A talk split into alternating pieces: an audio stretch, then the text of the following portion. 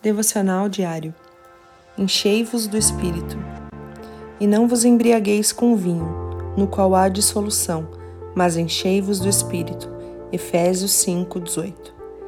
Aqueles que reconhecem Jesus Cristo como seu único Senhor e Salvador são selados como propriedade exclusiva de Deus e recebem um maravilhoso presente, o Espírito Santo, que passa a habitar em nós.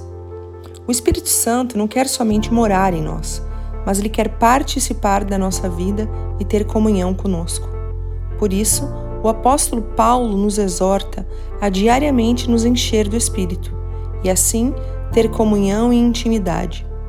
E para que isso aconteça, ele precisa ter acesso a todas as áreas da sua vida.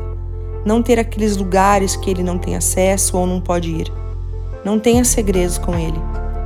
Estar cheio do Espírito significa entregar a direção e o controle da sua vida, porque a iniciativa divina é habitar em nós, mas encher-se do Espírito depende de nós. Entregue tudo ao Senhor e deixe o Senhor guiar a sua vida. Deus te abençoe. Pastora Ana Fruit Labes.